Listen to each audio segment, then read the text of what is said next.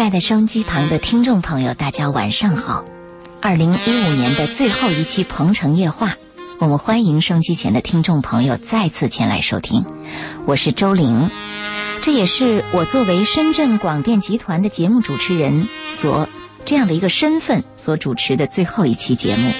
非常荣幸，这最后一期节目是和姥爷共同度过的。啊，我为听众先感到惋惜，因为周林要离开这个节目了。啊，有些听众热爱我们的节目，跟随我们这么多年，特别是我跟周林的合作啊，我自己也有难分难舍的感觉。碰到一个好的谈话对象，碰到一个好的合作伙伴，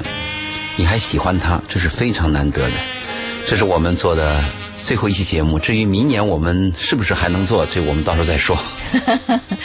明年我们还继续啊，这是刚才说到的，这是我以广电集团节目主持人的身份做的最后一期《鹏城夜话》嗯但是从明年开始，每个周四我和姥爷的搭档对我们还俩继续延续。就我们俩礼拜四， 对，呃，非常难得保持的这样的一个搭档合作的这样的继续，对我本人来说，我也是分外珍惜的。那最后一期节目，也是二零一五年的最后一期《鹏城夜话》。说实话，这样的一种感觉非常的，呃，让人觉得是百感交集的。那今天晚上，老爷和我将在节目当中跟大家来聊一聊。一晃又是一年，我怎么还是单身？你的朋友恋爱了，你的朋友结婚了，你的朋友生孩子了，而你呢？今天晚上，欢迎收机前的听众朋友通过热线电话八八三幺零八九八，公众微信搜索八九八周玲，针对你现在的一些现状，也来跟我们聊一聊。让我们就在今天晚上这一期的《鹏城夜话》里，送走二零一五，迎来二零一六。老爷，您之所以选择这个话题，您的关注点仍然还在单身人士身上，这是为什么？这是我们那个餐馆嘛，嗯最近来的人比较多，而且有一批这样的人，父母在深圳，嗯子女都在国外，嗯哼，圣诞节放假回来见父母，大部分都是单身单身男孩女孩，哦，个个还比较优秀，嗯，说起来叫人惋惜，一问老大不小了。是，那接触了几个以后，其中有一个女孩是我比较关注的。嗯她爸爸是我们店的常客，几乎把我们就当了家里的那个食堂嗯食堂对， 那父亲呢是做，他做这个工厂，嗯，还在香格里拉办了那个旅游嗯和山庄，就是家里的经济条件非常优厚。女儿身高有一米七零，嗯在美国从事电影，他大学毕业以后就从事了电影的制作和工作。他们那个剧组啊，说起来还是很有名的，《哦激情与速度啊，素七就是他们》拍对的，他们只拍这种大片儿、哦工作非常忙，嗯非常紧张。他爸爸妈妈不止一次跟我谈到他女儿的婚事儿，嗯他女儿今年就二十七八了，嗯两次我见过两次，这一次就跟我深谈了一次，问我怎么办。那我就问他你想怎么办？他说他心中有一个爱情梦，难以明灭，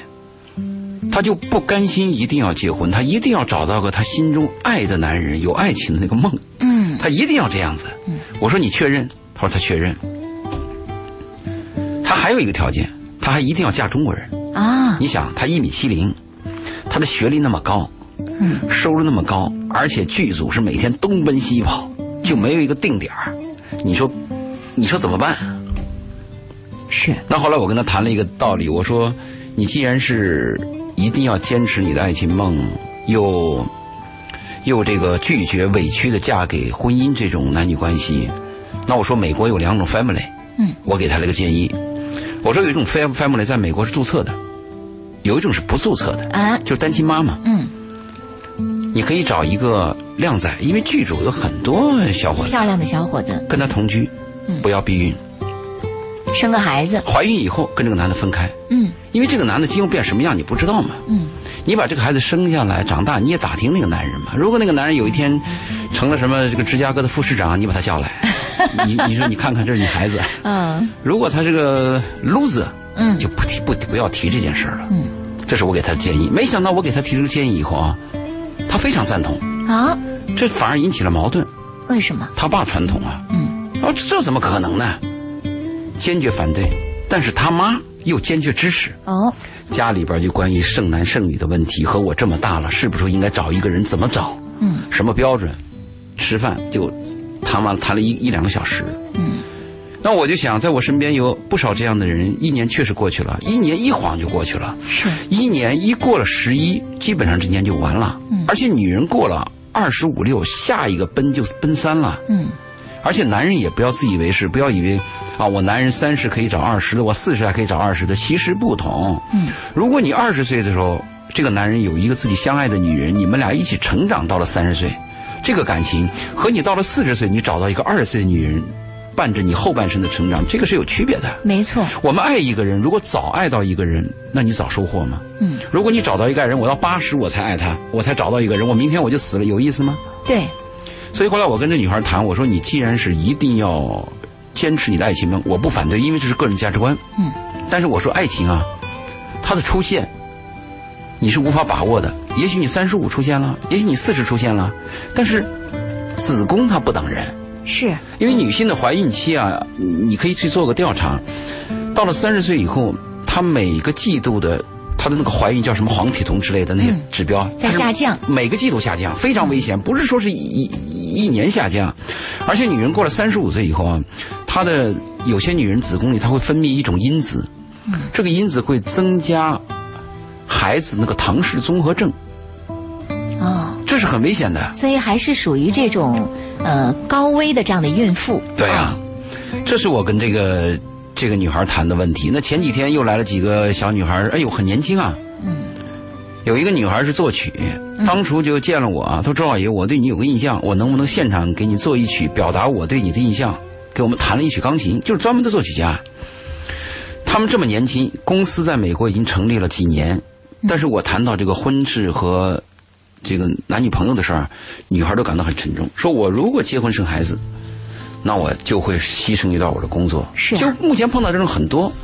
有必要谈一谈，嗯是不是？当然，我们介绍我们今天谈的话题是分两类人啊，就是这种大男大女啊，我把它分成两类。第一类呢，就是年近三十的，甚至超过三十的男性和女性，因为这一部分人啊，他们基本上要考虑到婚事了，就婚姻逼你啊。是。那爸妈都得都都会逼你的呀。哎，每到这个快过年的时候，很多人都很害怕回家面对父母。，对，这是一个状况。那第二个状况，我们谈什么呢？我们谈那种我二十出头，嗯，我也是单身。他这个单身是我没有恋爱对象，是我没有梦中情人，嗯啊、我没有我的爱情，这是第二种谈。是，第一种的单身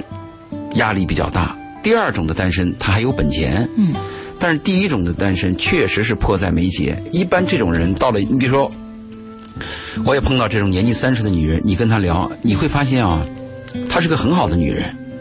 后来你会发现什么呢？她有两件事情把她耽误了，啊，三件事可以这样讲。第一件事呢，就是爸妈的教育，妈妈就说，高中不能谈恋爱，大学不能谈恋爱。工作几年以后，好，你马上给我生个孩子，这怎么可能啊？是啊，机会错过了，这是一种。总是想培养出小白兔，然后长大以后却希望它快点儿能够像这个成熟的女人那样，马上吸引到这个非常棒的男人，但是很难的。对，这是爸妈把他耽误了。第二个耽误他呢，就是有些女孩她有上进心，她认为我一定要自立。看着我们家，嗯，原来这个经济比较紧迫，我作为一个女人，我要去平等，我要女权，我一定要努力，我要占得一席一席之地，我要跟男人拼个上下，努力工作，又把这个机会错过了。是，第三个比较可惜，这种女孩我见的不少，有过一次深深的爱，嗯，结果被伤得很惨，结果再也不相信爱情了，也不想找了。伤着了。嗯，真伤着了，伤的最后是体无完肤。你跟他谈起来，他他给你微笑，他淡淡的微笑，你能看到他微笑背后的那个痛。是。就这种女孩，第三种女孩比较可惜，很让人怜惜，对但是你又很无助、很无奈的那种样子啊，对就其觉实得还有没有办法。对，那讲到如果第四种到了三十岁这种，就是还是要那种爱情，坚持要有感觉。嗯，就我一定要有个感觉，我一定要找到我爱情。就是我刚才谈的我我我们那个遇到的那个，对遇到这个女孩、就这个问题嘛。但是她的观念很清楚，她说我可以当单亲妈，我可以先生一个，但我一定要找到我的爱情。那如果这样也行，而且美国的法律又允许。所以我们谈的话，第一种情况呢，就是有第一类，第一类是这么一种情况。嗯。第一类最尴尬的，有时候是父母。我记得我那个我结婚也比较晚嘛，在我们那一代，我二十八岁才结婚嘛。嗯那我爸我妈经常就跟我讲，你看看人家谁家的那那孩子，呃，都已经生孩子了，你看看我那老战友，嗯，那都有孙子，你看看你，他会这样说你的吗？老人心理压力也特别大，所以这种年龄的人呢，有几个窘迫。对于女性来讲，就是一个生孩子的问题；嗯对于这个男女来讲呢，是父母的压力问题。对女人和男人还有一个共同的问题，就是时间的问题。嗯时间它不等你，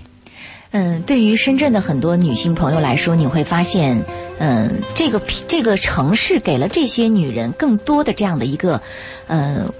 获得财富或者是让自己成长到一定阶段的这样的一个嗯。很好的平台和机会。往往这部分女人，你让她说，呃，我为了婚姻去下嫁某个男人，打个引号的下嫁某个男人，对她们都是很难下定决心对的。他们一定要找自己比自己身高高、工资高、学历高、地位高的人。嗯，女人都在东方，女人色彩一般，西方女人基本上也有这种色彩。她他们会在想，我都已经已然等待这个年龄，等到这个年龄了。嗯在我很年轻的时候，二十出头的时候，很多人追求我，我看不上。那我好不容易熬到这个年龄了，那我还要去找不如以前追我的那些人。对对对，你说这确实有这样女人，有些女人赌气，她说当年我连谁谁谁那个条件我都看不上，嗯我到了现在你让我倒退怎么可能？啊，对。那不是让那个当年追不上我的那些人笑话吗？但是她要知道，人生往后走就是倒退的。等你到末年的时候，满脸褶子、蹒跚走路的时候，那真退到头了。呃，可是这种残酷的现实很难叫人接但受她要啊。知道，要知道我们节目要告诉她，是在我们的节目里，就是要把这种真实的情况跟你说一说。那说到这个女人这样的一个时间不等、生孩子不等这种状况不等，在接下来的时候，我们该如何去面对它，如何去解决它呢？我们在下一时段回来，想跟大家好好聊一聊，也提醒收机前的听众朋友啊，通过我们的热线电话八八三幺零八九八，公众微信搜索八九八周玲，利用这两个渠道继续跟我们互动，把您目前所遇到的问题。反映到我们的微信当中或者是热线里来跟我们说一说。等会儿接着再见。下期。鹏城夜话正在直播进行当中，这是二零一五年的鹏城夜话的最后一期。我们欢迎升机前的听众朋友继续收听。今晚我们在夜话当中来跨年。那今天晚上做客直播间的嘉宾是周信周老爷，非常荣幸，二零一五年的最后一期节目，我们和周老爷一块儿度过啊。那在今天晚上，我们把话题的对象对准了单身这个群体。啊呃对，嗯，怎么之办？所以为什么说到单身这个群体，老爷在第一个时段做了一个解释，因为碰到了太多这样的单身现象，嗯为他们担心，也为他们牵挂和忧虑。对，年底扎堆儿，嗯。 对，年底扎堆儿，嗯，所以也说到了时间的匆匆啊，嗯，对时间不等人，时岁间月不等等人人，嗯，呃，所以我们跟那个第一种情况，刚才我们不是谈两种情况吗？是。第一种是年近三十有结婚压力的单身，嗯。第二种情况是比较年轻的，是没有伴侣、没有理想的恋人的单身。嗯。对于第一种呢，比较重要，我们给的建议是这样：我们首先在观念上做一个改变。嗯、如果这个观念你还坚持着，就像我们刚才谈的第一个女孩，嗯、她坚持要爱情的话，嗯、那她只能选择一条特殊的路。如果我们把观念做一个改变，就是我们认定婚姻是必需品，嗯，爱情是奢侈品，嗯，婚姻是平庸但是有意义的，嗯，爱情是峰值高可遇不可求的。如果我们把这个基本概念比较清楚的话，我们是不是做一个调整？嗯哼，就我们找，就是以过日子，另外一个灵魂伴侣，人比较可靠，按这种方法去找，而不是我一见就心动，他一见我就上天。嗯如果我们换一个标准，如果按这样去找的话，在新的一年里就会好一些，对吧？呃，那么找这样的人的时候，我的建议就是我们要把一见钟情放弃，嗯要注重二见钟情。我不止一次说过，我说女孩，如果你条件比较优越，你见到一个男人，过去是我一定要喜欢他，现在你的标准是我不烦他，嗯我第一面见还行，下顿吃顿饭不可以，勉强可以接受了，再吃一顿饭。在这个过程当中，你跟他有第二次，如果第二次、第三次有三见钟情啊、二见钟情，就是我们发现内在的东西可能会好一些。太多的女孩心中啊，就像你碰到的那个女孩一样，都有一个爱情嗯坚梦，持，有一个爱情梦。男人也有，嗯，这个爱情梦也许是从童话书里得到的，是从爱情小说里得到的，是从韩剧、电影、电视剧里边得到的。但是不管是什么样的一个爱情梦，首先都得问问自己，这个爱情梦能不能落到现实当中去？如果离现实的距离特别遥远，坚守这个爱情梦还有没有意义？有没有价值？嗯，糟糕的就是，爱情小说、爱情电影把他们蒙骗了。嗯，他蒙骗的结果是，每一个人都认为这个爱情梦能落在自己身上，是啊嗯就跟我们买这个彩票一样嘛。一个人中了五百万，实际上他的概率是百万分之一、千万分之一，但是每个人都会认为可能在我身会上中发的生。，对，嗯，其实是错误的，它的概率非常低的。所以我建议呢，刚才谈的第一个就是改变一下观念。嗯。第二呢，我们注重二见钟情，第一次见面不反感即可。嗯。第三呢，给自己限定一个时间。限定一个时间，嗯对，比如说二零幺六年年底，我身边现在就三个男的，这三个男的都不咋地。嗯。我选一个，就结婚了。如果都没有的话，是不是也可以考虑一下相亲？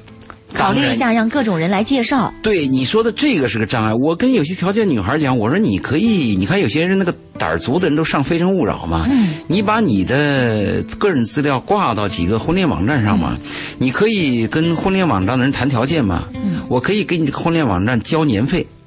但是呢，我要求隐含我的资料嘛，你交了年费，虽然把你的资料隐含了，别人看不到，你可以搜索别人嘛，是啊，而且你还可以参加他们一些活动嘛。他们在参加活动的时候，你知道吗？你到现场瞄一下，有合适的多待两分钟啊，看着不顺眼走人嘛，总给自己留个机会嘛。但是，这个我为什么谈到这个自尊心和虚荣心有时候害人呢？哎，你说到这点儿，对真的是确实存在。嗯，其实女人很渴望要个男人，但是表现出来的态度是，谁缺男人呀？或者说，谁去相亲啊？对谁去用那种方多掉多掉价呀方法找对象啊？对，这个不是掉价的问题，这是一个概率分布的问题。我们说过嘛，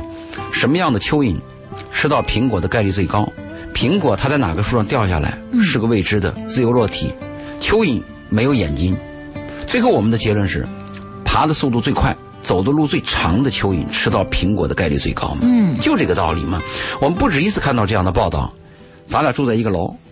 你在西单元，我在东单元。死活见不着面。 见不着面，东边走西边走，西边东边，最后我们在婚介所我们相识，嗯，就是有这样的事儿嘛。我们应该告诉自己身边的朋友、叔叔、阿姨、哥们儿、弟兄，包括婚恋网站，告诉他们，我热切的需要一个男人。嗯，啊，这个男人我第一标准什么，第二标准什么，第三标准什么，说的即即越可。细致越好。不，我只能谈三个标准。哦，三个标准。三个都多了，你谈一个标准就杀死一千万。你说我要一米七的，好，一米七以下的全完了吧？是不是？一米七上有几个？七米上有几个？哪哪哪几个在你身边？那谈这个标准的时候，是不是只能把自己最渴望的、认为最重要的这是部分放是上去？嗯，这个是最重要的。你我我我建议谈三最多三个标准，第一标准，第二标准，第三标准，只要这三个标准合适就可以。但是我们介绍对象的时候发现一个情况，嗯，有些人说，你给我找一个呃厚道的男人吧，只要他对我好就行。好，你把这哥们儿给找来了，他根本看不上。嗯，有一天领来了一个，那痞子嘛，嗯 对他也不好，哎，看他上他了喜欢。啊，这个这这他心里说的那个标准，和他内心那个萌动是有差别的，对不一样嗯啊不是一回事儿啊。有一位叫鲲鹏的听众朋友，现在在公众微信平台上跟我们留言啊，他说：“老爷你好，我今年二十九，遇到一个二十一的女孩儿，听了您的话，我是不是得赶紧结婚呐？原本打算是再等两 年的，别等，赶快接，你不 接，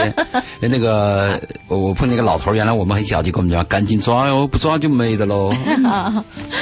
你要快，这个事情要快。我建议人生要赶早，能早结婚。就比晚结婚好，能早离婚就比晚离婚好，早犯错误都比晚犯错误好，是早生孩子就比晚生孩子好。一个女人正常情况应该二十五岁生第一个，嗯，三十岁以前生第二个。我们很多女人就以为自己三十岁还年轻呢，年 轻啥？就是会差不多快做奶奶了。真是这样啊！现在的这个呃条件，让女人可以保养有道，在四十岁的时候看着还显得很年轻。但是您别忘了，呃，您的面容可以显得年轻，但您的生理却已经在提醒。对，已经子宫已经老了。嗯，呃，我还建议呢，我们这种年近三十要结婚的男女要考虑一个问题，经常我们会这样想：哎呦，这个人想想有点危险，因为你想就一辈子嘛，嗯，就恐惧。是，那我的建议是，你看你身边这个人，你先不要想一辈子。第一次见他不烦，第二次见面还可以吃顿饭，接着你就想，我跟这人忍一忍，过一个月行不行？再看看两三年之内他养家，还有他的工作能力、他的人品，你能不能把握住？嗯，两三年之内可以就赌一把啦。未来谁能保证啊？我们看的多少金童玉女啊，包括我自己不都垮了吗？ 嗯，是，我们能看到我跟他一两年，我们不要渴望那个我爱你一万年呀。嗯，我今天能爱你，明天还能爱你，我一年之内我估计他还能爱我啊，这个钱也可以够家用，嗯就赌了，就可以试试了嗯啊。再一个呢，我的建议是这样，一定要有一个明确的目标，生孩子。对女性来讲，男人来讲呢是个婚姻嘛，其实男人也牵扯生孩子问题，一定要把生孩子放在第一位。过去我们见一个女孩，先祝贺她找男朋友，再祝贺她爱情。现在我见女孩，包括前两天晚上见的几个美国来女孩，临别的时候我就问：祝你们早日怀孕，啊，最重要。您这么说的时候，仍然会有很多的女人表示反对，她们在想说，我自己都没有活明白，我生一个孩子怎么办呀？尤其是老爷您说到的，我这个单身大龄，我去生个孩子，孩子没有父亲，这孩子以后他会健康吗？他会好吗？嗯然后我和孩子在一起，再往后再找，不就更困难了吗？对这些都是问题。对这个反对意见不止一次提，我每次在谈这种话题的时候，当我抛出我的观点以后，遭到了的反对面最大这种这种问题，他的最大的反对面来源于我一个单亲家庭，孩子连父亲都没有，都能好吗？嗯，如果是这样，对这样的听众，我是这样回答的：如果你考虑到这样的问题，而且你力求完美，嗯，那你就不要按我说的去做。啊，因为我的概念是什么呢？我的概念，我一直认为人生是残缺的，人生哪有完美的？你给我找一个你身边的完，从我爹、我娘、我奶奶、我爷，我身边各各种的这种生活，我看了多少人，我没有见，我没有完美嗯我没有见到完美的。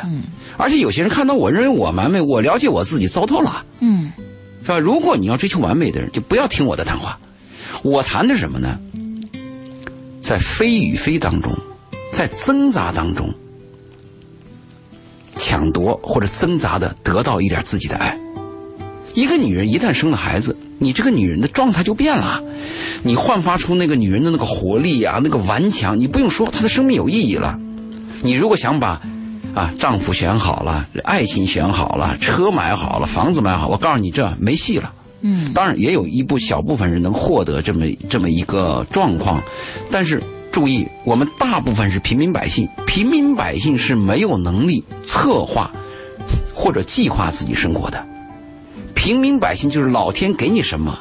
你珍惜吧。嗯，如果你爸是亿万富翁，你们家的资产上市公司，你们你又是貌美如花，你身边俊男俊男遍地，好，你可以计划。是啊，明年我们到夏威夷度假，下个月我们再买两套别墅，那你可以去做到的。我们是平民百姓，我们讲百分之八十，我不讲百分之二十。是。是这样，所以很多听众朋友在谈到这一部分的时候啊，一个是很难接受，另外一部分是是说，哎呀，我我这辈子我是不是应该先让自个儿活明白了？但是我们发现很多女人的心智啊、年龄哈、和她的实际年龄是有距离的。有巨大的距离。我我我看过不少这个，我听过不少，我也跟不少自以为是女人谈过话。我我都不实在懒得谈，但是你得听。这什么叫自以为是呢？就是他对一个命题，他对一个环境，他没有了解过，嗯，一段生活他没有经历过，但是他有他响当当的结论和认识。这个我就是看是自以为是嘛。一个人什么呢？我经历过这种生活，我有过曲折，我有过这种经验，那么我肯定一种东西还说得过去。如果你对一东西完全是陌生的，你就给了他一种抨击，或者给了他一种过好的表扬，你就是自以为是嘛。嗯，所以有的时候这种自以为是，是不是也是缺乏自我成长的这样的一种表现？就是。其实自己应该明白，我应该把自己放在一个什么样的阶段上去考虑。有的时候我们可能过于这个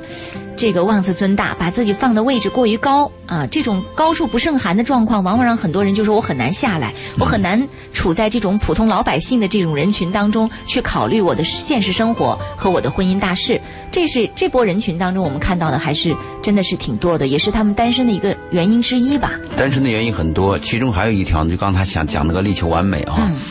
我们生活过来的人，我们有经历的人，大家都会有一个体会，就是我们计划做一件事儿，嗯比如说我计划跟某某人结婚，你会发现到结婚的那一天，很多东西都没准备好。哎，真的，哎，我计划做一台节目，等你临把那个麦打开了，你还会发现有缺陷。是我们的生活很多生活的事情，都是连滚带爬过来的。很仓促，对你的时间不等人，如果你没有这种竞争概概念，你你四平八稳的，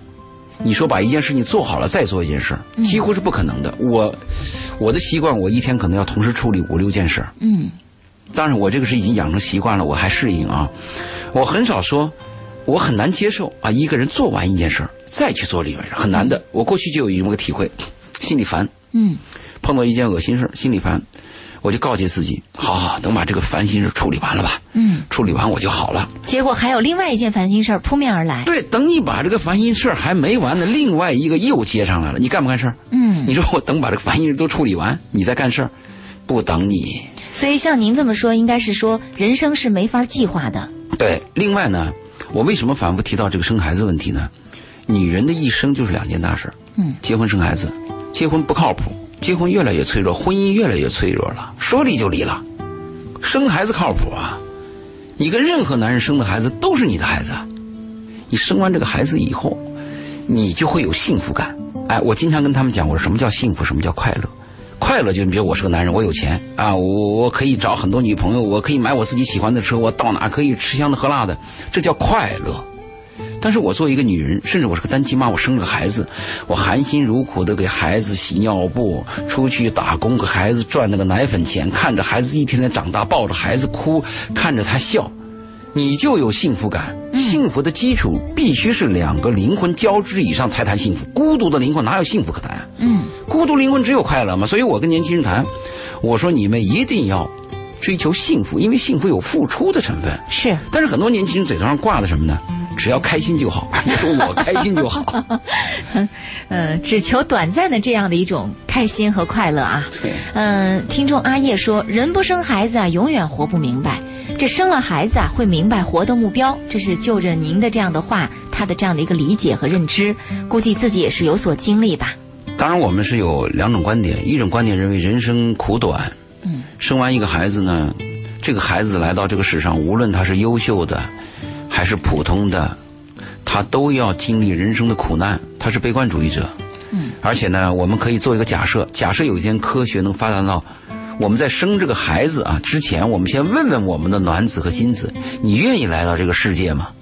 我估计有很多孩子说 no，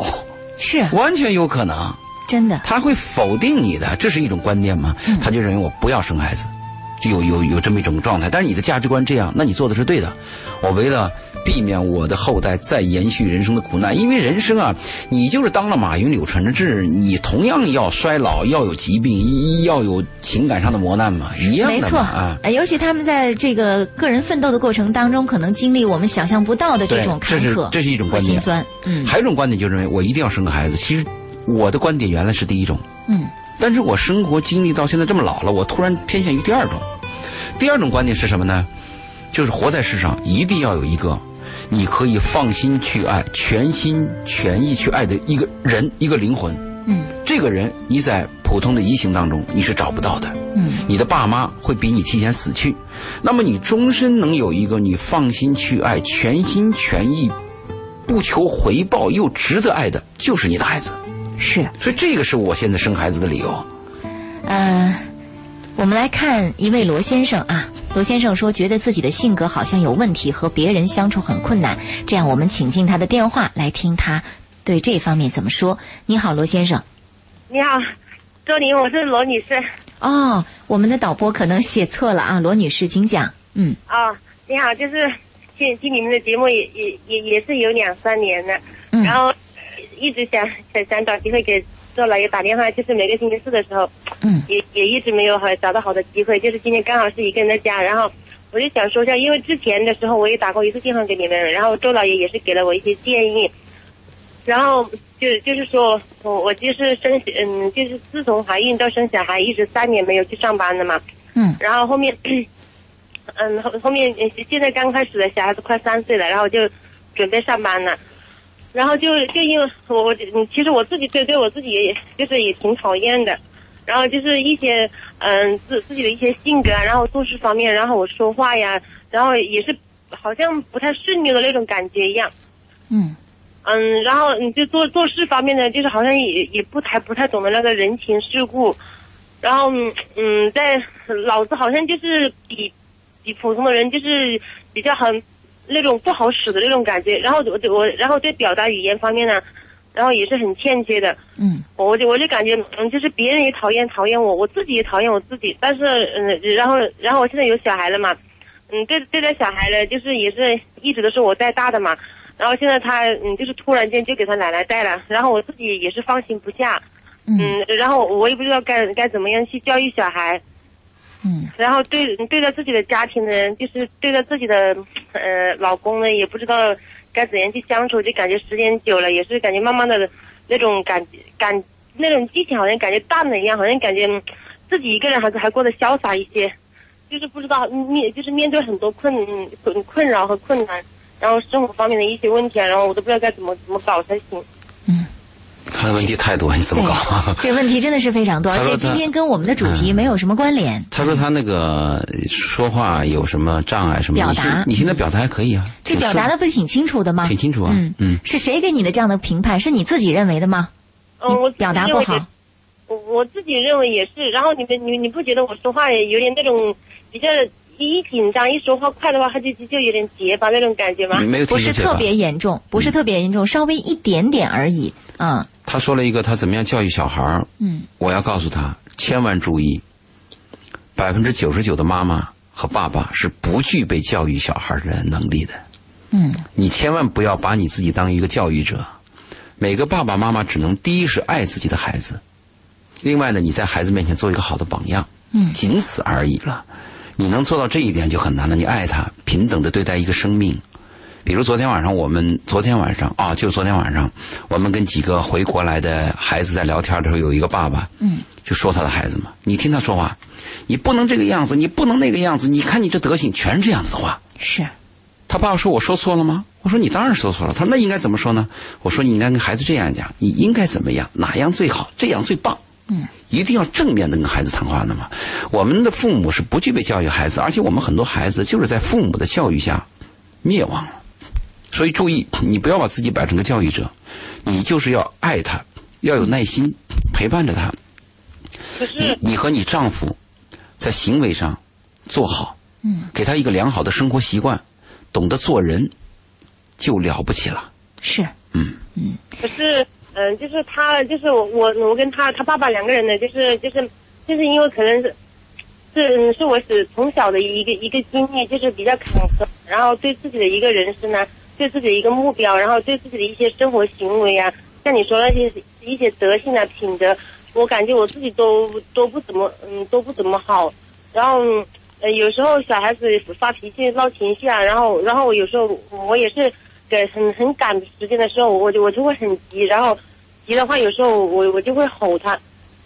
我觉得这样，罗他女的士，问题太多，罗女士这样，你的问题啊太多，如果你愿意千的疮话百，孔。可以可以给这 个周老爷写信，就是可以关注一下呃周老爷的新浪微博周老爷二零幺幺，给他写信，因为在我们的节目当中用这个短暂的节目时间来解答你这么多的困惑和问题，真的是很难的。而且呃，话说回来，您的问题呢都不是在初始阶段他的问我问们该怎么办他，他的问题都解已决不了，经都已经到了一种就是说没有办法去解病决入的地膏肓。对，到这种地步了。周哎您，周您好，好，我现在不说那么多，我现在主要解决的问题就是就是一个小孩的问题吧。然后我就是说，嗯，小孩嘛，就是一直都是我带嘛，现在突然给他奶奶带的话，我我也是生嗯生活所迫，没办法。 然后，嗯，就是我我我也不知道，因因为因为老人跟年轻人的观点观点是不同的。然后爸爸呢，就就比较马虎那种，觉得无 所谓了。然后我呢，就感觉比较细心的那种，我就我就对小孩子比较细心，不管特别是在生活生活方面。您直接说问题的你想重点问什，么你想问什么？好，我就我就想问我我我的小孩子呃快三岁了嘛，然后脾气不是太好，然后然后比较比较胆怯那种，然后有有时候我带他出去玩呢或者怎么样的话，你他又拉长了，直接来问问题。你的问题是什么？嗯，因我就说嗯小孩子的脾气不太好，嗯然后很很粘人，然后对陌生人比较胆怯的那种，怎么怎么办呢？嗯，那你回答两个问题吧，一个脾气问题，一个陌生人的问题吧。嗯，他的脾气不好是你造成的，就是你的脾气差，孩子脾气就差，这不用讲了，是你的问题。嗯你很着急，他就容易着急。啊，跟陌生人的往来呢，是我们要培养孩子跟他人的交往能力，带孩子参加跟别的孩子的交往和合作。我们每个礼拜还专门要请几个跟他有意见的孩子，大家在一起合作，这是一个培养的过程。我们每个人每个动物，它在一个陌生的环境当中，它有个本能都胆怯，就是我们小的时候都一样，这是一个培养的过程。第一个问题是你的问题，嗯第二个问题是你要培养的问题，好吧？是，那我们就先聊到这儿，罗女士，因为时间我也我比再较再，问一个问题可以吗？ 时间有限，你我们你要你用十秒钟问吧，十秒钟能问好吗好？，嗯，我就是想问，就是嗯，现在小孩子，嗯，对对我来说，每次一上班的话，他就对我难舍难分的。然后我不在失眠的话，他老是不睡，就不就不睡觉，生活习惯就打破了。那你说我该怎么办呢？没有办法，你的生活所迫，因为这个好多东西无奈的不是你一个人，你必须要上班儿，你必须为了生存要去要去上班。唯一能做到的就是跟孩子每次耐心的谈，离别的时候要跟他谈，回来以后再告诉他，你说妈妈要工作，我必须要出去工作，我们要养家，但是我回来以后妈妈会陪你，耐心的去去谈，只能这样，没有别的办法。是，嗯，好吧，好吧。好对了，就是嗯，嗯周老爷，就是你你那个微博，我我怎么给你呃写信？你登录微博你里边就有私信对，啊，我写过写不上你去。要注册，你先要在新浪微博注册，你成为新浪微博的会员。你这样，如果你不会的话，问一下你周围的人，因嗯为如果我在节目里要跟你讲怎么来注册新浪微博太麻，烦这了嗯个过程就太麻烦了，好吧？哦，好吧，好吧，好，谢你谢们谢啊。你啊，嗯，好，再见。呃，你看收机前有一部分这样的听众哈，你会发现他们无论是表达能力、理解能力，嗯，还是这个听整个过程的这样的能力、处理问题的能力，他都嗯会有点欠缺，有一些部分让人觉得也很无奈。你有时候有点烦，还有点瞧不起，但是你仔细一了解呢，你心里有有悲悯之心，又很是同情，就哎呦，那而且像这种苦难的人又不是一个一群，嗯、很多真的是这生活样，的问题、教育的问题、整个家庭的生长问题都存在嘛，还有异地的问题。嗯，她现在是一个要当第二春妈妈，孩子一般大了一定到了一定年龄大了以后，女人要出去工作嘛，女人第二春来了嘛。嗯，如果她跟别人的交往有障碍的话，我建议她选择工作的时候最好选那种跟人。多打交道的不跟人少打交道的，啊、少打交因为他道的改不了，人到一定年龄改不了。你啊，比您如说觉得他我，改不了？对，你哦说我如我我如果去酒店，我就去客房部，嗯，我就收收收被子，啊，洗洗洗什么东西就完了。我要去工厂，我就开租速机，嗯，我跟物打交道嘛。每个人要利用自己特长，改造自己的困难是非常大的。但是如果是利用自己的优点，避开自己的短处，这样的话效率高。哎呀，也是，就像老爷说的，嗯，可能有很多这样的朋友，但我们唯一想告诉这样的朋友的是，他们是不是应该在年轻的时候，在择偶的过程当中就能够做好一些准备？别说这了，有些人别说择偶了，能择上就不错了。哎呀有些人别说吃啥了，能吃饱就不错了。也是就有一批这样的人，你跟他谈的时候，你感觉嗯很难谈，嗯嗯你只能关心他，安慰他，表现出我爱着你，嗯，我关心着你，仅此而已了。是，你说像这样的一些朋友，他真的是就像您说的病入膏肓，而且是屋漏偏逢连阴雨对，各种不幸的事千儿。疮百孔，嗯都在他的身上发生。嗯，你堵住了这个，那个又出问题了；堵住那个，那个出问题了。就人生好像各种不如意、不顺心都在这个人身上出现了。这个贫穷的家庭有几条是很重要的，一个是贫穷的家庭一定要有爱。如果贫穷的家庭如果没有爱，这个家真是太惨了。这是第一点。第二点，贫穷的家庭一定要有德。我记得我二舅啊，跟我就聊过天儿我二舅是一个老的知识分子，他说：“你看，我们家一辈子就当一个技术员儿，我们靠什么活着？我们就靠点本分活着。那话很深刻啊。嗯，但我们每个小人物要守住自己的道儿， 就像我们看那个老炮儿一样。对，要有规矩啊。哎好，这个时段我们就先跟大家聊到这儿。稍后的时间里，欢迎大家继续通过热线电话八八三幺零八九八，公众微信搜索八九八周玲，利用这两个渠道来跟我们说说您现在的一些情况，针对单身您的理解和概念又是什么？您目前面临的困惑在哪里？等会儿见。鹏城夜话继续直播，欢迎听众朋友的接着收听二十三点零六分。我们的节目来到第三个时段，二零一五年最后一期鹏城夜话，我们在嘉宾周信周老爷讲述的话题当中，关于单身这样的一个话题里，要跟大家共同度过二零一五到二零一六的跨年之夜。那说到单身，我们说到这种时间的不等人，说到作为女人的子宫不等人，嗯这一切都会让收音机前的单身朋友又增加了一种压力，说呀得赶紧找，所以我们在支招。那么你怎么样去转变观念？我们在第二个时段跟大家再谈如何去转变观念，如何针对自己目前的一个状况有一个梳理等等。呃，我们也欢迎收音机前的听众朋友啊，通过热线电话八八三幺零八九八，公众微信搜索八九八周玲，呃，利用这两个渠道来跟我们互动啊。呃，这里有一位朋友说，呃，他的情况是离异，没有孩子，男人，三十六岁。目前面临的问题是在找女朋友的时候，第一次见面，双方聊得都很好，感觉对方也很认同自己的看法。再约的时候，对方就不想和自己交往了。嗯，他想问问周老爷，怎么回事儿？希望给点建议。第二次拒绝你呢，就是没看上你嘛。第一次所谓聊得好，一定对方比较客气，就礼貌嘛。我们讲的礼貌嘛。如果看不上你，就有两个问题看不上嘛，一个是你的硬件儿，再一个就是你的软件嘛。嗯，硬件我们讲的是你的外形，还有你是不是结过婚，啊、有多少钱，嗯这些东西是硬件嘛。软件就是我对你这个人的修养、谈吐、嗯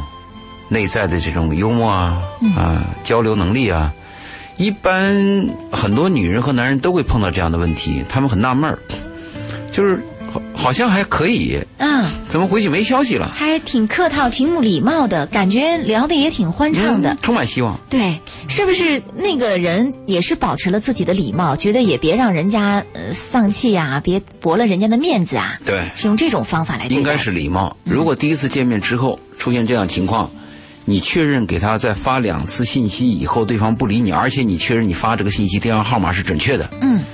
就 over 了。就是人家是用这种委婉的方式告诉你，对，嗯我不想再和你交往了。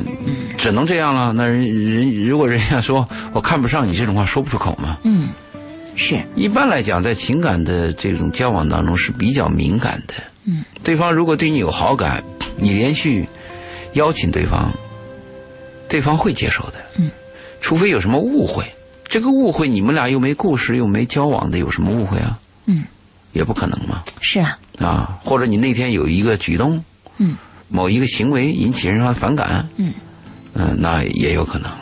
是，老爷在第二个时段给单身朋友在支招，比如说转变观念，比如说积极去相亲，对呃，积极寻求周围的各种各样的线索，包括如果说身边有合适的这样的一些男人或者有可选择的对象，就开始给自己规定一个期限。期限嗯，那接下来还有一些什么样跟我们这些单身朋友支招，通过二零一六这样的一个支招的践行来解决他们目前的单身问题呢？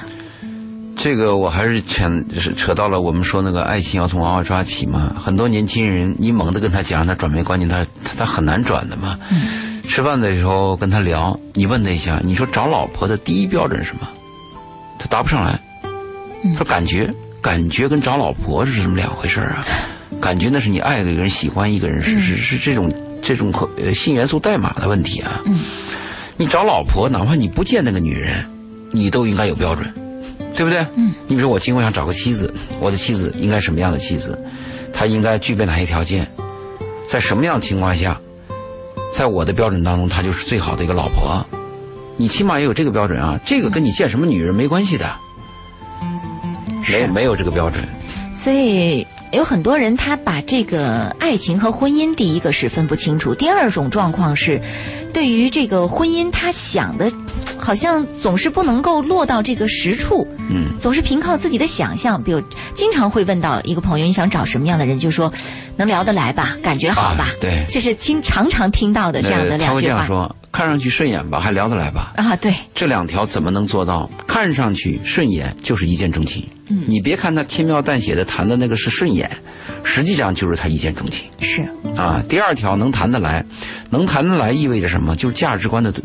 契合嘛。嗯，跟一个人一见钟情，而且价值观还能契合，这个命在哪能有啊？嗯嗯 这个几率真的是太低了，我这辈子没碰到。这是什么命啊？太难了，而且我身边人我发现也没碰到，很难即便有些那个契合是假的，嗯因为有一方呢，他是弱势方，他担心你否定他，所以当男人说左的时候，女人说啊左嗯很对好对；对，挺好的，男人说右的时候，女人说啊右也对，嗯，是一种是一种这个踏的状态。取悦、讨好，嗯对我们真正见到那个我一见钟情，我喜欢你的肉体和外表，同时我们俩的价值观有契合，不用说话，眼睛一眨巴都知道对方想 啥，哪有啊？真的，这真的就是一种自己的想象，不可能或者嗯，想当然的这种爱情或者婚姻的这个表现。还有很多朋友跟我们提到说，嗯，你们所谈到这个婚姻，好像都在说具体的条件，难道婚姻不是以爱情作为基础走入婚姻的吗？嗯，爱情和婚姻是两回事儿，我们一再强调，讲了两年了。爱情是有感觉，而且爱情的第一标准是为对方付出，婚姻的标准是第一是利己，第二才是利他。嗯啊，婚姻是讲条件的，爱情是无条件的，这个是有很大区别的。我们结婚的时候一定会问一下，他干什么工作，嗯有没有一个小公司，月收入多少，爸妈干嘛的，家里有没有遗传病史，你一定会问的。爱情，你问这个吗？是 爱情八十我都跟他。对，所以爱情跟这个是没有标准的。但是我们结婚一定要明确啊，结婚就是要俗一点，就是要谈到钱，而且结婚一定要考虑到两个人的物质距离、物理距离。嗯，什么网恋呀、什么什么什么，这这个这这个还有这个异地恋，这这这都非常危险的。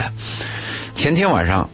我们啊大前天晚上， 那我们店来了一个女孩，从美国回来的，爸爸带她来的，介绍她旁边男朋友，在万科工作。我说你们俩怎么办？那女孩说我要我就要在美国待着。那男孩问我怎么办？我说那你跟着去了吗？对那不可动摇的嘛。嗯，你找到一个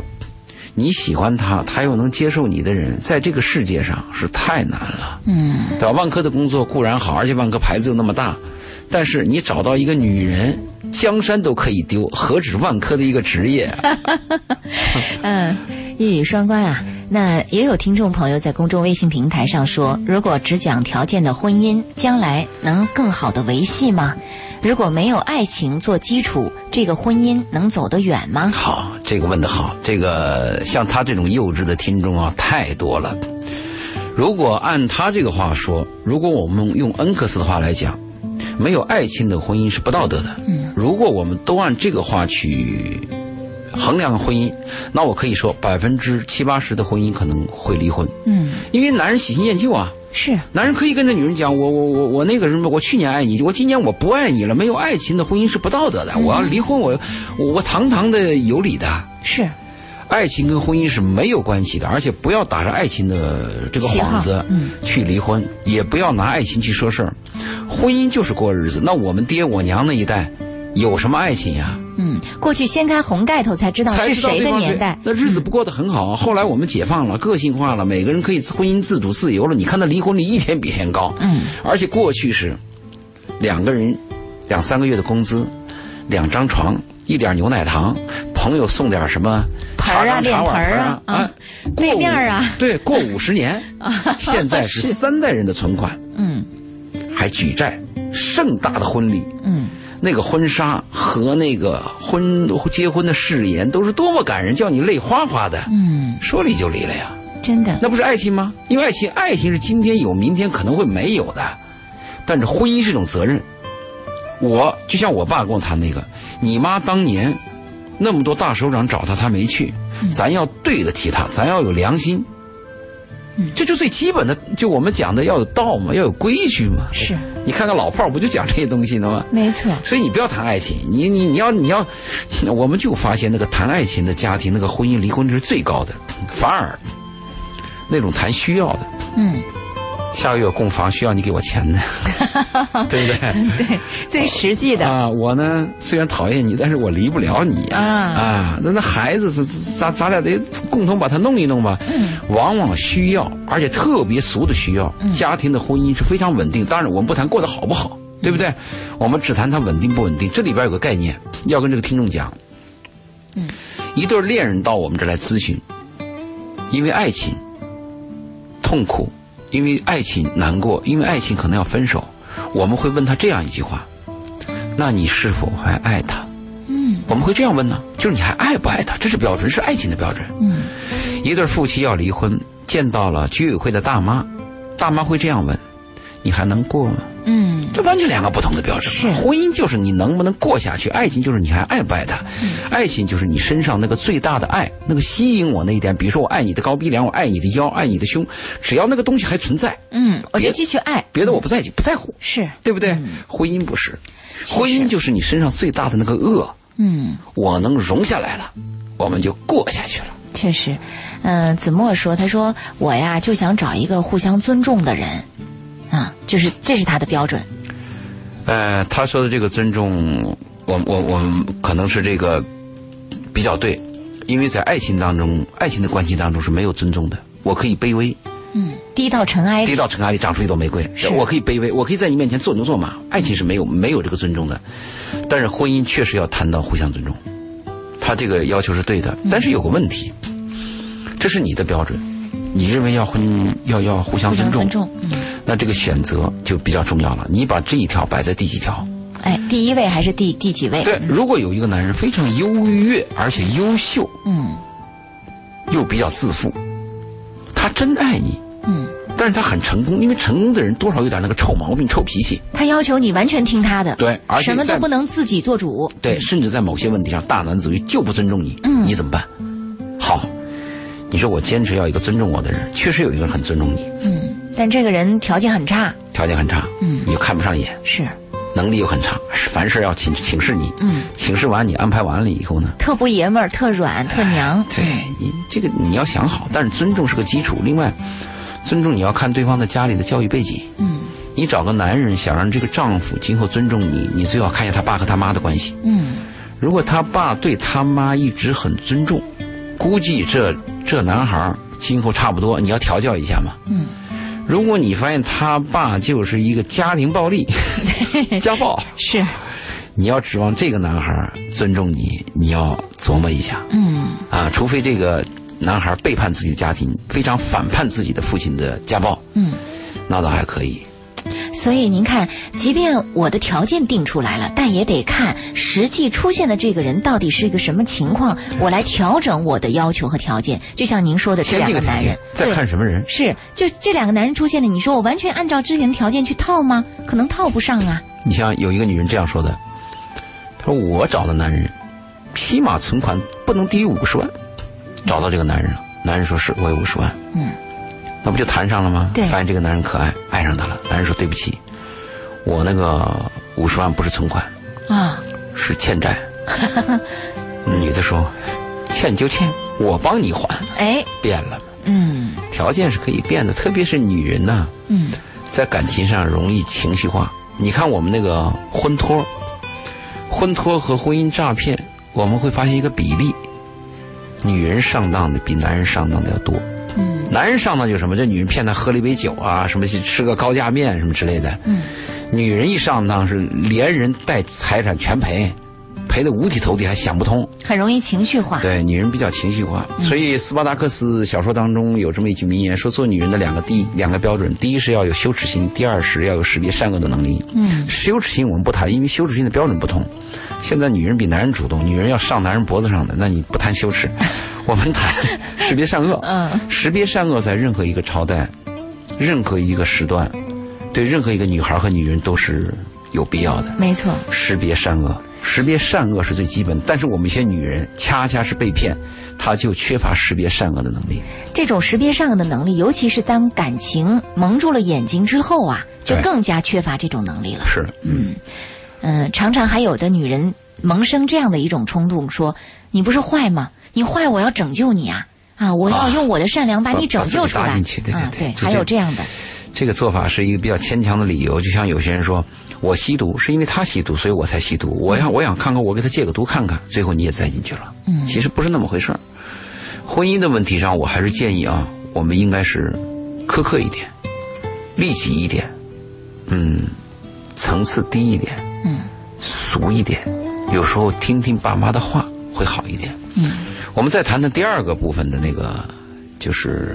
剩男剩女嘛。刚才我们谈的第一个部分是嗯年近三十年近有30结婚和生孩子压力的，嗯那第二种呢是没有结婚，没有没有生孩子压力的，也就是像那种大学刚毕业，二十多岁正当恋爱的对状态当中，对嗯对这种男孩儿女孩儿，我的第一建议是，可以追求爱情，嗯就我不要婚姻，婚姻多俗啊！我一定要追求我心中那个白马王子，我一定要追求我心中的那个妙丽女子，您这么说是因为他这有样的一部分人他有年有龄本的钱优势，，有本钱。嗯因为他可以再拖几年结婚，他年轻。其实年轻啊，年轻就是一种美。年轻特真的就是你，你看有些人，他年轻的时候，你看他就是顺眼和漂亮，他那个青春的气息，他皮他那个皮肤，他散发出那个那个那个德性，你就是喜欢。老了以后确实有问题，老了以后如果是你为老不尊，在一些什么坏毛病、坏习惯，真讨人真嫌，讨人嫌，嗯哎，而且老人有些老人还自以为是啊，那真真讨人嫌。嗯所以针对这样的年轻人呢，我们建议是，可以勇敢的去追追求求爱情爱情。哎，我们女人有时候会这样问嘛，到底是找一个我爱他的，还是他爱我的？如果你年轻，那我们就支持你找一个你爱他的嘛。嗯就你追不上人家嘛，人家是给你的是热脸贴个冷屁股嘛，但是你还非要追你爱他的嘛，那你就去追嘛。但是老爷，你就像您之前说到的，三十岁的有一些女人，三十多岁的女人，她们往往就是因为在这种年轻的时把候，自一己的开时间给始耽误了。不是一开始追求爱情，被爱情所伤，最后变成了那种。就是我已经没有爱的能力明白了那种状况，所以这部分的时候你会有点担心。当你一路去追求爱情的时候，会不会就被爱情反过来所伤了？对，这个就是我们刚才不是前面有一个听众谈到嗯了吗？说生孩子，那我没有爸，那呃这个孩子是个单亲家庭，呃，对他有什么什么副作用？就是追求完美嘛。如果追求完美的话，我们确实会感觉到一事无成。为什么说我们支持他去追求一下爱情呢？因为一个生命来到这个世界上，就是爱与被爱是最高的境界嘛。嗯，我们也知道，爱情是几率很低的，是容易被爱情伤害的。嗯，但如果我们在一个孩子刚开始，我们就告诉他，圣诞老人是假的，嗯爱情是没有的，那这样的人生多悲啊！所以从这个角度考虑呢，我倒是建议他去追求一次爱情，宁愿被爱情伤一次。但是有一个问题很重要，就是在这种年龄段的孩子，嗯有没有人给他辅导，就告诉他爱情和婚姻的区别？我我们害怕的是，这个孩子呢，他把爱情和婚姻搅到一起，没错，最后被爱情伤了，他也认为这辈子完了，是。对不对？所以我觉得，就像您说的，爱情要从娃娃抓起，确实是我们的学校，包括我们的大学，以及即将恋爱的这些青年男女，真的应该上这么一课，让对你充分的理解爱情和婚姻的区别。你的追求在哪儿？包括你被爱情所伤，说我就是追求爱情，那也要对自己的这样一种选择负责。那有可能这个结果会是什么？我我们首先要问这样的孩子：你告诉我爱情是什么？嗯起码你要告诉我你心中的爱情是什么。嗯，你能讲清楚，好，你讲清楚，我们再根据你的那个条件一二三，我们再分析和比对，嗯这样就比较冷静。我们特别害怕那个孩子谈的爱情就是什么感觉，哎，这个感觉是很伤人的。嗯，你见了一辈子的人，可能是你对他有感觉，但是他对你没感觉，而且对你有感觉的人，你对他又没感觉，你怎么办？是，这有一位听众朋友在我们的节目即将结束的时候发来一个信息，他说：“周玲你好，周老爷好，我每周四都会听你们的节目。我是一个离婚的女人，遇到一个已婚男人，我们认识有八个月，他离婚了。他说他爱我，也是为我而离婚的。但在他离婚之后，他并没有来这里。我真的不知道他到底爱不爱我，但我们还是每天都有联系。可是我真的有点迷茫了，这个应该是个外地的，哦，但是我注意啊，我要提醒很多这个跟已婚男人来往的女性，要注意状态变了。比如我是一个有妻子的男人，嗯，我跟一个未婚女人来往，在这个状态下，你在我心目当中的关系是一种状态，啊、对吧？嗯，好，我也可能会有这样的说法，哎，我一定要跟我的妻子离婚，离婚以后我一定要跟你结婚。这个状态是我在结婚煎熬状态，或者我婚姻有矛盾的情况，外面有一个年轻貌美的女人，我非常感动，我会说出这种以荷尔蒙为基础的激情的话。嗯，真跟妻子离婚了，被婚姻伤得很惨。重新审视，我突然发现这个女孩年轻漂亮，但是她要做个老婆，可能给我带来灾难更大，哦，对吧？她定位了，她在结婚的时候跟你来往的状态和离了婚以后我要把你扶正为正宫娘娘的时候，嗯，又变了。这种心态完全不同啊了。对我提醒，嗯千万注意，我们身边有很多这样的例子。一个女孩等着一个男人说：“等你离婚吧。”而且你说了离婚以后一定会娶我的，等等等等到最后，她离了婚娶了另外一个人。嗯，确实，她发现另外一个人才更适合当妻子，而你适合当情人，嗯、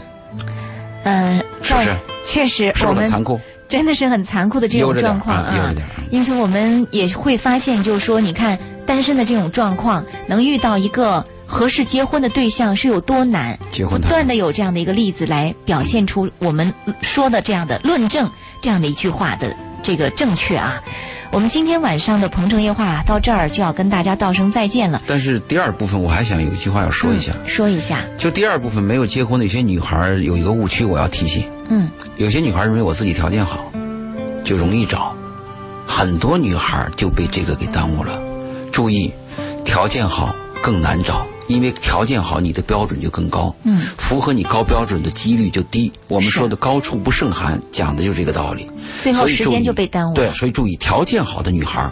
一定要尽早的说 yes，因为她老说 no no no，她想下一个卖事儿，嗯，她没想到前面那两个卖事儿是最好的。最饱满的，对他翻过来想，哎呦，前面那个多好啊，前面的已经过去了。嗯所以条件好的应该把自己条件降低一点，嗯去找丈夫，而不是找爱情。要注意，这是我要提醒的。嗯，马上就要迎来二零六一六年了啊。嗯，老爷在最后想跟我们听众朋友有一些什么样的话要分享呢？我想分享，每次过年过节的时候啊，我们新的年轻人要改变一些俗套，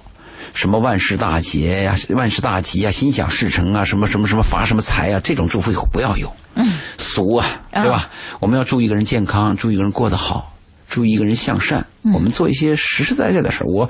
起码大家过年给我发信息的时候，别发这种信息，嗯哼，是不是？嗯，我们来点实际的。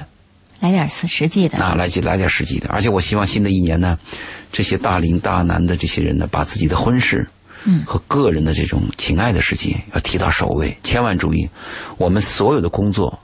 是为了生存，生存的最高境界就是爱与被爱。如果那个最高境界没有，你再忙都没用。是，那今晚二零一五年最后一期《鹏城夜话》就要跟大家道声再见了。二零一六年一月一号起，《鹏城夜话》将由我的同事一飞替代，我和周老爷将在每周四的《鹏城夜话》当中跟大家见面。感谢听众朋友在过去的这几年的节目当中对我本人的支持、关注和呃理解，谢谢听众朋友的收和听。还有爱，还有爱提供给你的 爱，对，嗯谢谢大家。好，我们下期节目再会，再见，好老爷。再见，好。我追着你的脚步，就像片保存着昨天的温度。你抱着我，就像温暖的大树。下期连续。